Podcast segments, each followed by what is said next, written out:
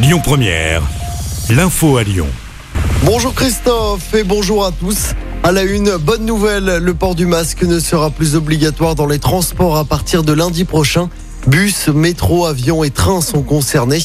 Le ministre de la Santé, Olivier Véran, affirme que la situation sanitaire s'améliore, mais il précise que le masque reste recommandé pour les plus fragiles. Le quartier de Gerland à Lyon encore sous le choc au lendemain d'une fusillade mortelle. Une enquête a été ouverte. Hier, pour rappel, vers 6 heures du matin, un jeune homme a été tué par balle. Une fusillade qui a également fait trois blessés. Une voiture a été visée par des tirs de Kalachnikov dans le 7e. Les tireurs sont activement recherchés. Émotion et recueillement dans l'agglomération lyonnaise. Une marche blanche était organisée hier en hommage à Laetitia. 300 personnes étaient présentes. Pour rappel, le corps de l'adolescente de 12 ans avait été retrouvé le 6 avril dernier au domicile de son voisin. Elle avait reçu une trentaine de coups de couteau. Son voisin de 74 ans s'était ensuite suicidé par arme à feu le lendemain dans les monts du Lyonnais. Une histoire de vengeance avec le conseil syndical dont faisait partie la mère de la victime pourrait être à l'origine de cet acte barbare. L'enquête se poursuit. La circulation du métro B à Lyon a finalement pu reprendre hier soir après plusieurs heures d'arrêt.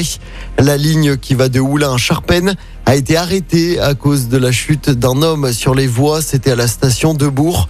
La victime était consciente lorsqu'elle a été prise en charge par les pompiers.